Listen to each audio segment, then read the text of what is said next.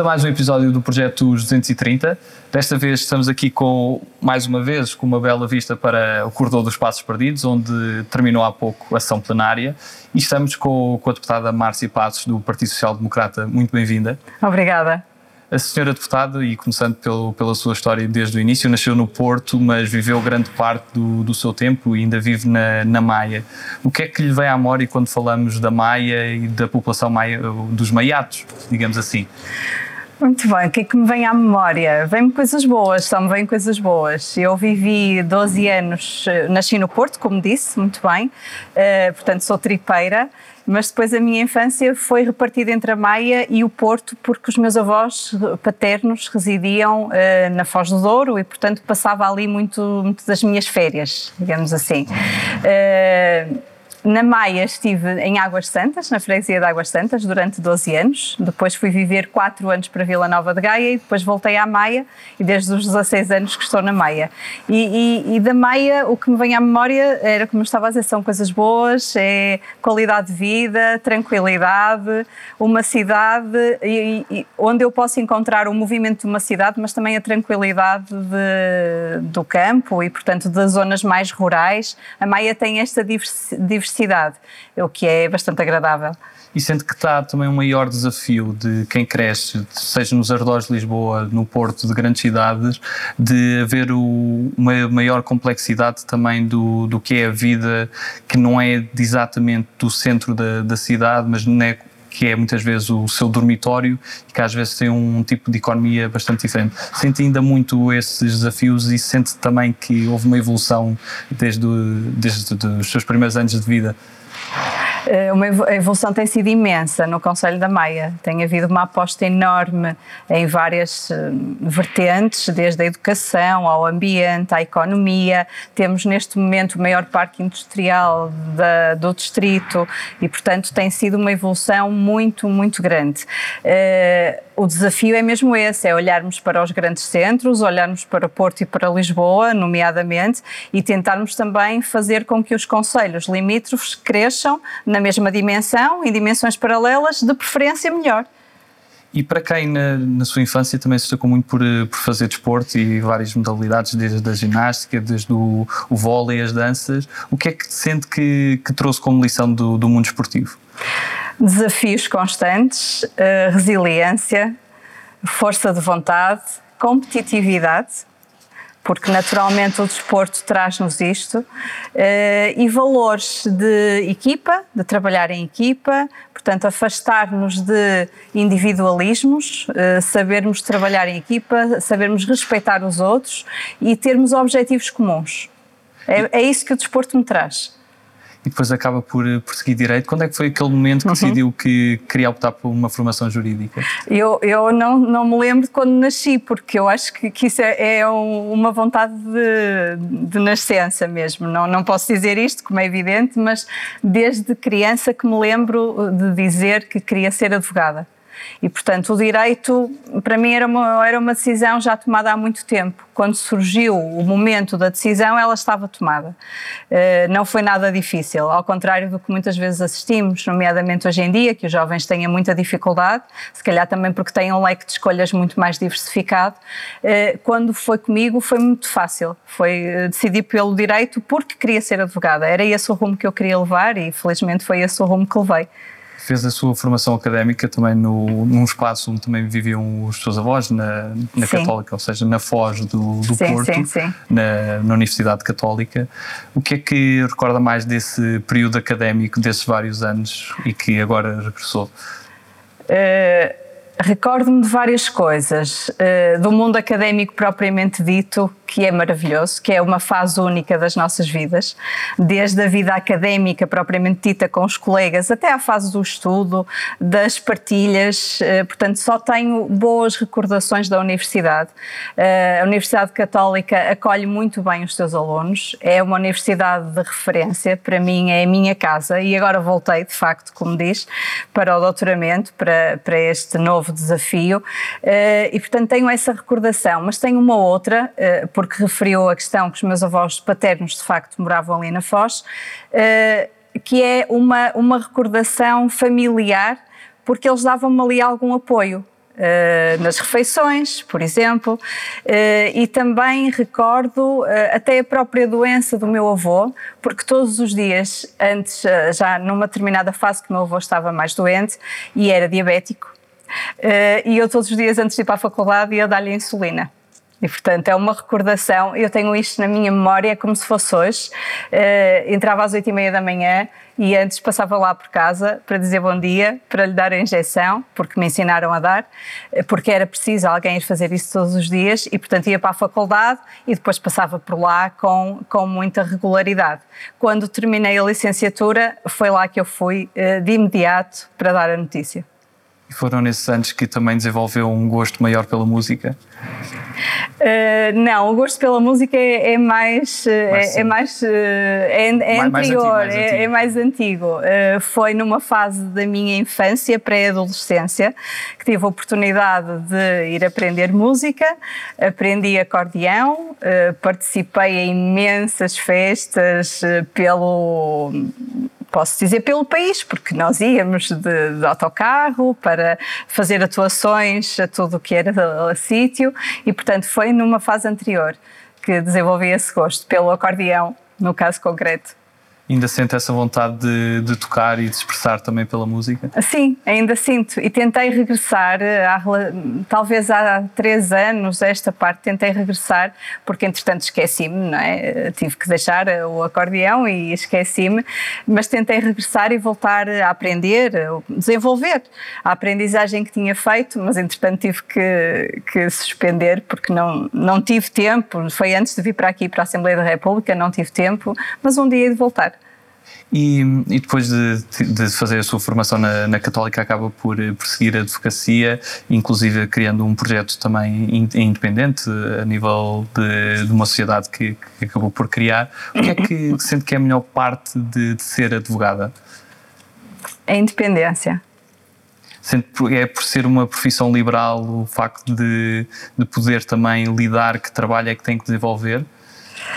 Uh, sim, a, a, parte mais interessante é, é do, deste, nesta perspectiva é uma perspectiva de independência, de ser profissional liberal e de uh, tomar decisões uh, por mim própria. E, portanto, e, é, e essa é uma independência que se adquire a muitos níveis, não é só a este nível. Depois, uma outra componente que para mim sempre foi imprescindível é o trabalho com pessoas. Uh, e, portanto, o poder ajudar alguém. E eu sempre vi na advocacia uma possibilidade de ajudar outras pessoas. Uh, sempre foi assim que eu encarei a profissão e isso para mim é um desafio diário. Neste momento está suspenso. Mas nessa vertente, obviamente. E nesse percurso de advocacia, qual é que é assim, o caso ou a situação que viveu que a marcou mais nesse período? Tenho vários casos que me marcaram. Tenho alguns casos que no início, no meu estágio, fazia algum crime e, portanto, há alguns casos eh, relacionados com violação, com eh, eh, ofensas à integridade física graves no domínio da violência doméstica, que à data ainda não estava tipificado como, como está hoje. Depois, essa, portanto, foram casos que me marcaram de alguma forma, principalmente casos relacionados também com regulações de responsabilidades parentais. Uh, são casos que envolvem muita emoção à mistura e, uh, e muitas lutas que eu achava sempre que eram completamente desnecessárias. Uh, e, portanto, marcavam-me pelo prejuízo que isso criava nos menores. Depois afastei-me um bocadinho dessa área por, por gosto e por investigação que fui desenvolvendo noutras áreas eh, e comecei a investir muito mais eh, na área imobiliária, nomeadamente no arrendamento e também na área processual, do direito processual civil, que acaba por ser um grande gosto que eu tenho e que é nessa área que eu hoje estou a desenvolver o doutoramento. E para quem neste momento desempenha funções num órgão legislativo, quais sente que são as mais-valias de ter uma base jurídica? São imensas, são imensas. Uh, o, o, facto de ser uh, deputada e ser uh, licenciada em Direito é um desafio tremendo, é uma mais-valia muito grande porque nós aqui fazemos leis, é isso que fazemos todos os dias, é legislar e é um desafio muito interessante porque para quem vem do mundo do direito é muito giro, porque acabamos por ver as coisas numa outra, de uma outra forma, ou seja, eu estava na minha vida prática profissional a aplicar a lei e agora tenho a oportunidade de estar a produzir e de estar nesse processo legislativo, não é? Eh, e isso é engraçado porque dá-nos uma visão de responsabilidade muito grande porque já estivemos do outro lado e já percebemos o, o, que muitas vezes não se fez tão bem ou se poderia ter feito de outra forma. E, portanto, quando estamos a legislar, uh, e quem vem do direito e quem vem da aplicação prática do direito deve ter essa calma e essa responsabilidade e pensar no impacto que aquela norma vai ter na vida das pessoas. Por ter essa base jurídica e esse contacto também com, com a advocacia com os mundos do, dos tribunais, sente também que, que é mais urgente a reforma do sistema de justiça? Sim, a reforma do sistema de justiça é urgente, é importante, já devia ter sido feita. Há muita coisa para mudar no sistema de justiça no nosso país e é uma prioridade, é uma prioridade do partido pelo qual fui eleita e estou com a esperança que se consiga levar para a frente. E essa reforma passará por onde? Essa reforma passa desde logo por uma reestruturação dos tribunais administrativos e fiscais, que é um dos enormes problemas que nós temos no nosso país. Depois passa por um combate eh, às pendências processuais, mas um combate responsável. Uh, a celeridade nem sempre é sinónimo de perfeição, até porque a perfeição é inalcançável, mas nem sempre é sinónimo e nem sempre andam a par. E, portanto, as reformas têm que ser pensadas, têm que ser refletidas, têm que ser estruturais e não podem ser coisas feitas à pressa nem podem ser irrefletidas. Uh, e, portanto, passará, passará por isso, pelos tribunais administrativos e fiscais, eu diria que era logo uma primeira, uma primeira urgência e depois por todo o sistema dos tribunais que, que nós temos, não só pela sua reorganização, eh, não só no edificado que é preciso intervir, porque alguns têm condições deploráveis e injustificáveis. Não é possível nós exigirmos aos profissionais do direito decisões justas e em tempo útil quando não lhes damos as condições para eles desenvolverem a sua atividade. E depois também toda a componente humana de toda a comunidade jurídica que trabalha todos os dias nos tribunais, desde os oficiais de justiça aos advogados, solicitadores, juízes, eh, os magistrados do Ministério Público e por aí fora. E sendo deputada neste momento do, PSD, quando é que apareceu essa ligação a este partido e por que razão é que sente que, que é o seu partido?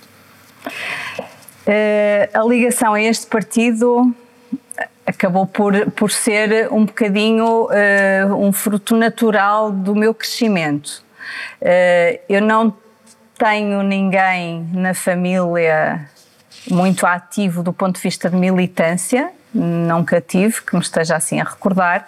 De qualquer forma, uh, sempre, uh, sempre cresci num ambiente em que os assuntos do país eram conversados. E, uh, e, eram discutidos. E, portanto, foi, fui eu que cresci assim, cresci nesta envolvência e a saber dar opinião e a querer dar opinião. Quando fui, quando regressei à Maia, e fui residir para a freguesia onde ainda hoje resido, eh, que é Vila Nova da Telha. Fui convidada a determinada altura para integrar uma lista de independentes eh, à Assembleia de Freguesia. E, portanto, foi presidente da, da, Assembleia. Exatamente, fui presidente da Assembleia de Freguesia durante 12 anos e integrei eh, três listas de independentes com o apoio do Partido Social Democrata. E, portanto, a minha ligação começa aí a estreitar-se, de facto, com o Partido Social Democrata. Depois, entretanto, sou convidada para integrar uh, as listas do PSC à Assembleia Municipal e estou neste momento como secretária da mesa da Assembleia Municipal, eh, no terceiro mandato também, e portanto é daí que surge esta minha uh, aproximação mais ao partido que, uh, que era o partido da minha ideologia política, mas que depois se estreitaram aqui as relações. E quando foi eleita, qual foi o sentimento que, que sentiu com maior profundidade na, nessa noite eleitoral e como é que foi entrar aqui pela primeira vez investida de deputada? Uh, foi um, um, um, sentimento de responsabilidade. Foi isso que eu senti. Quer no dia que fui eleita, claro, naquela animação de que eu fui em 15 lugar e fui a última deputada eleita pelo Distrito do Porto e, portanto, foi algo engraçado que vimos acontecer naquela noite, uh, de eu ter sido eleita, uh, mas depois senti logo aí esse sentimento de responsabilidade, que já levava, aliás, em, termos de campanha eleitoral, uh, e, e quando aqui cheguei foi exatamente isso que eu senti. E é isso que eu continuo a sentir é que este é um trabalho muito sério, que não podemos brincar com a vida das pessoas e que temos que ser muito responsáveis. Parte substancial também do trabalho que, que isso faz no Parlamento é o trabalho de, de comissão. Uh, e dessas várias comissões que faz parte, qual é que foi o tema que, que acabou por marcar mais? Por marcar mais? Uh não sei muito bem se lhe sei responder a isso. Assim, os temas do arrendamento marcam muito porque vinham uh, muito da minha vida prática, não é? Como advogada, da minha vida de jurista uh, e do, dos tribunais. Era uma área que eu estava a trabalhar muito e, portanto, é uma área que sempre uh, que existe algum diploma legislativo ou que porventura tenhamos alguma iniciativa legislativa nesse âmbito, é uma área que me diz muito, que me é muito querida, tal, tal como as áreas do processo civil são áreas que, que, que, pelas quais eu tenho um carinho especial, digamos assim, uh, sem prejuízo de outras tantas que tenho tido a possibilidade de participar, mas se calhar destacava estas duas. E uma das comissões que também faz parte é a questão da, da, da Comissão da Transparência e do Estatuto dos Deputados, algo que, que, é sempre muito falado quando existe alguma desconfiança por parte de, dos cidadãos.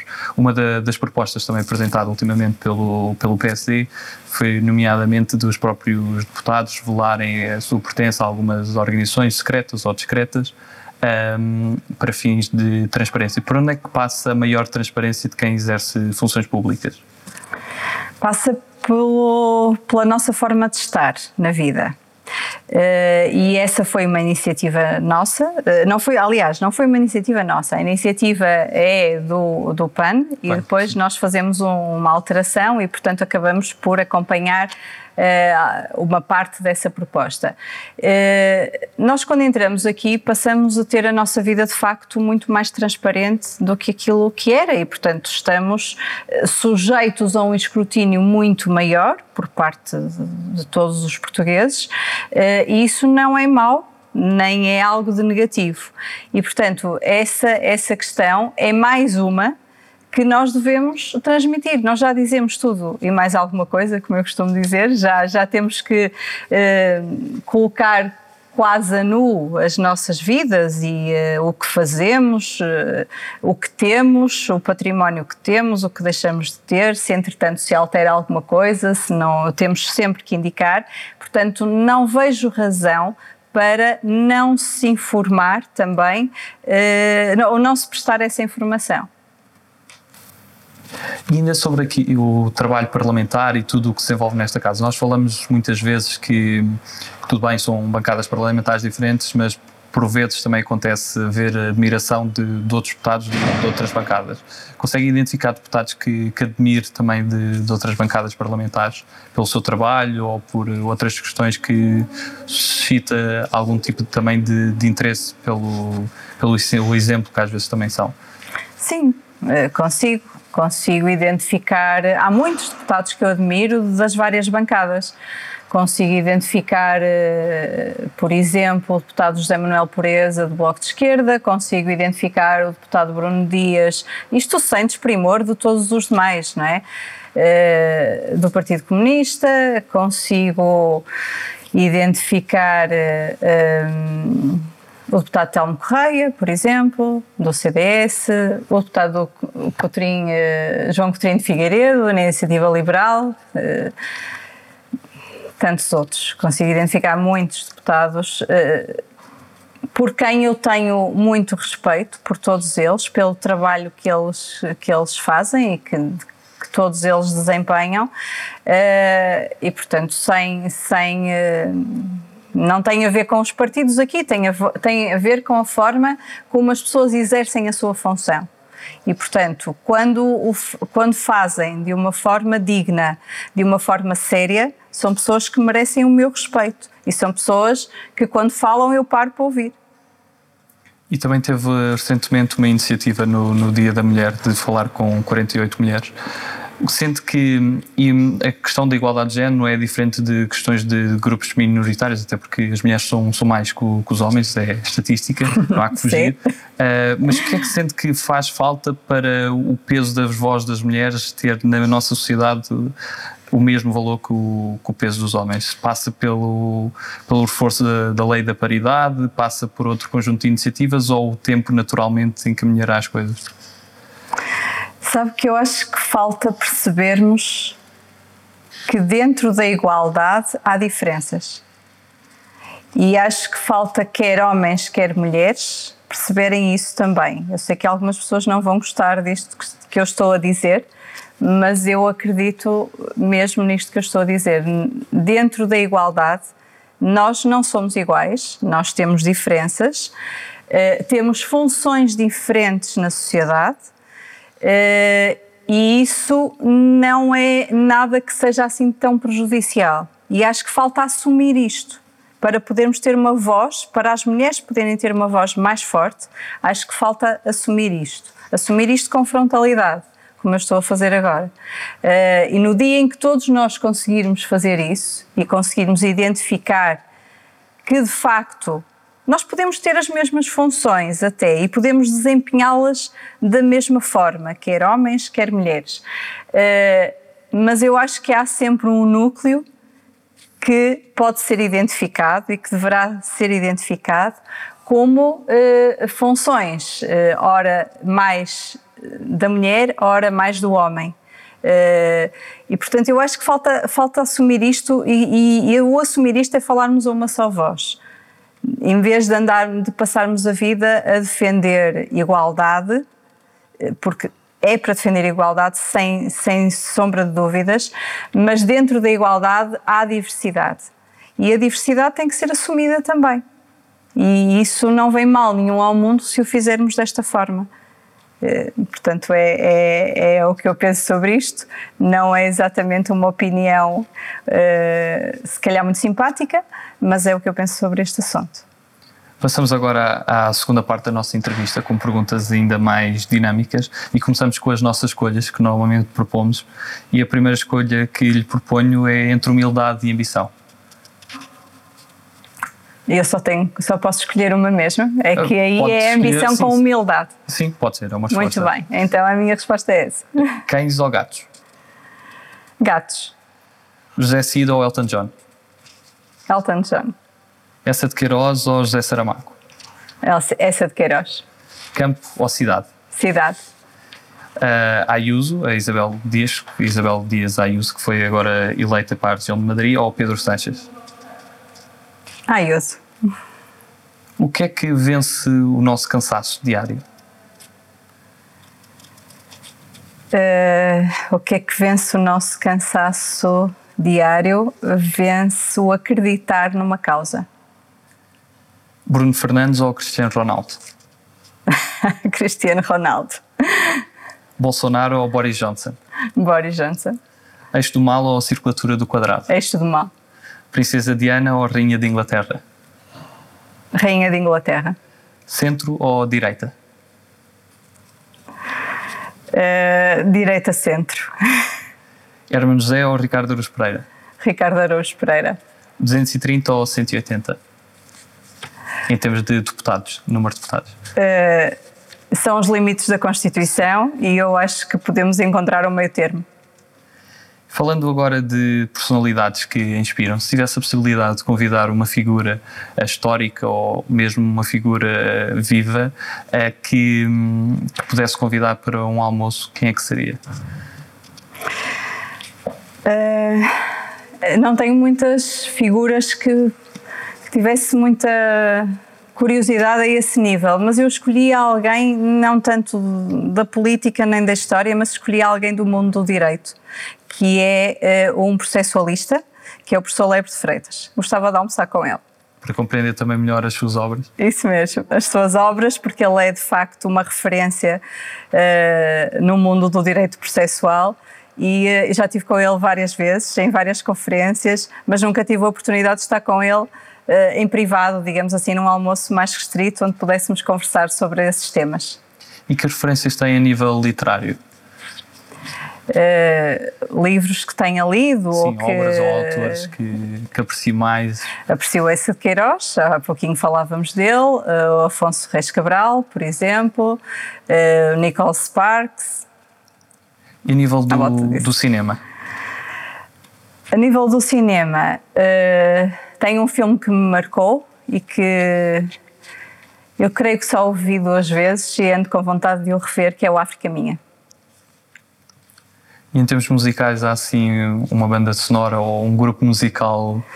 Não há assim de referência, não há nenhum. Eu ouço música variada, normalmente no carro, eh, em casa também às vezes, mas eh, podia citar-lhe, se tivesse que eleger, podia eleger, por exemplo, a Marisa. E qual é aquele país que nunca visitou e gostaria mesmo, mesmo de visitar? O Canadá. Canadá? Alguma região em específico? Não, gostava mesmo de visitar, sim, sim, gostava mesmo de visitar, tenho alguma curiosidade. E o que é que sente que mudou na sua vida desde que foi eleita deputada? Mudou muita coisa, mudou muita coisa, uh, porque eu de repente tive que deixar de ser advogada e de dar aulas, que era o que eu fazia. E portanto isto foi uma mudança muito rápida, é? até porque eu não tinha percepcionado, não, não, não tinha sido um projeto de vida ser deputada, nem sequer tinha programado a minha vida nesse sentido.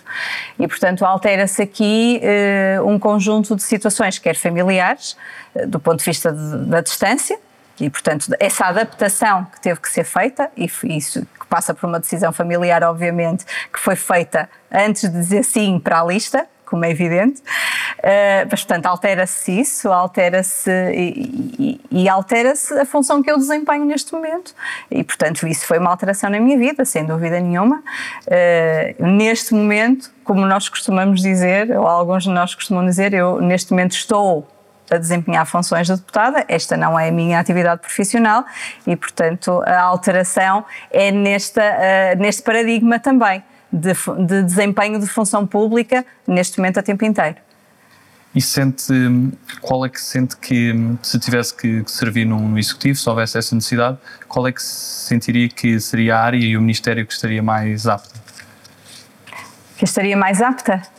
Eu, eu, as funções ou que se sentiria mais à vontade também por ser do que eu, que eu gostasse mais. Uh, posso eleger eh, dois ministérios. Se calhar começaria o, o primeiro, o Ministério da Economia, é um ministério super abrangente e desafiante diariamente, uh, e depois o Ministério da Justiça, por uh, ter aqui implicações muito diretas com uh, a minha formação jurídica.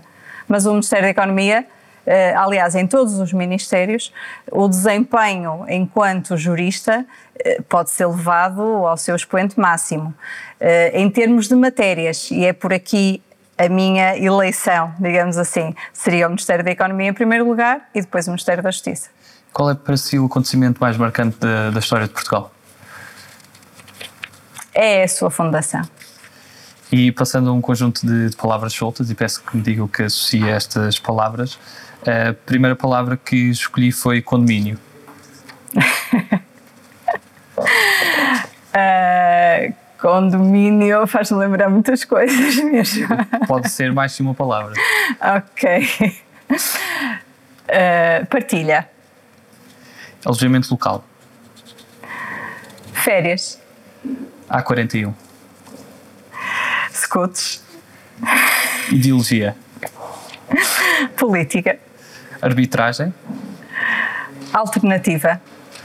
Legado. História. Agora voltamos a repetir uma palavra que disse alternativa.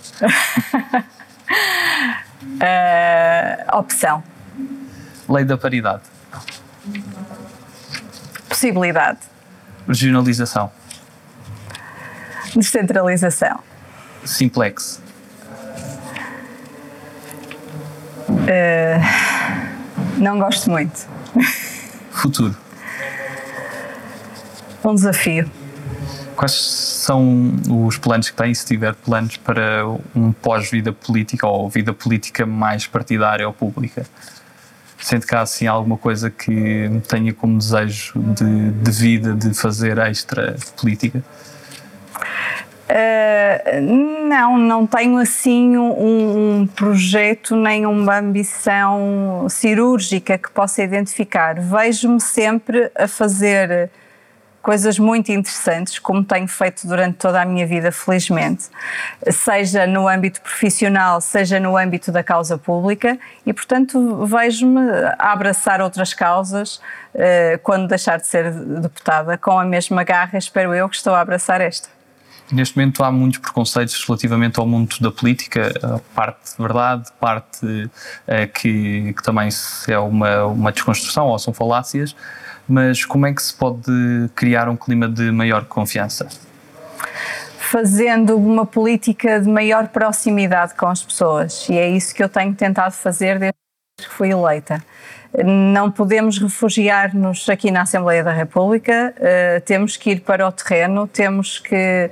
E, e o, o, Partido Social Democrata eh, tem muito esse apanagem e esse lema, e, portanto, de uma, fazer uma política de proximidade, e eu acho que só assim é que se consegue desmistificar e, e voltar a fazer, ou, ou fazer com que as pessoas acreditem que vale a pena, que vale a pena discutir, que vale a pena discutir no bom sentido, que vale a pena abordar os políticos, falar connosco e, e é, eu acho que este é o caminho, é ir ao encontro das pessoas, perceber as suas preocupações, tentar legislar nesse sentido e fazer coisas que de facto tenham um impacto positivo na vida das pessoas, porque é para isso que nós estamos aqui.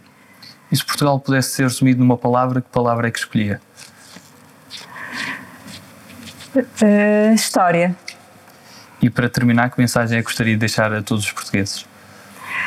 Uh, uma mensagem de esperança. É uma palavra que eu acho que se deve, que se impõe, impõe-se em tempo de pandemia e pós-pandemia, mas não é só por isso.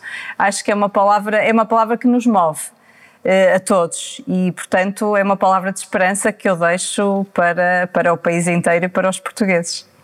Márcia Passos, muito obrigado pela sua participação. Obrigada, Francisco, obrigada.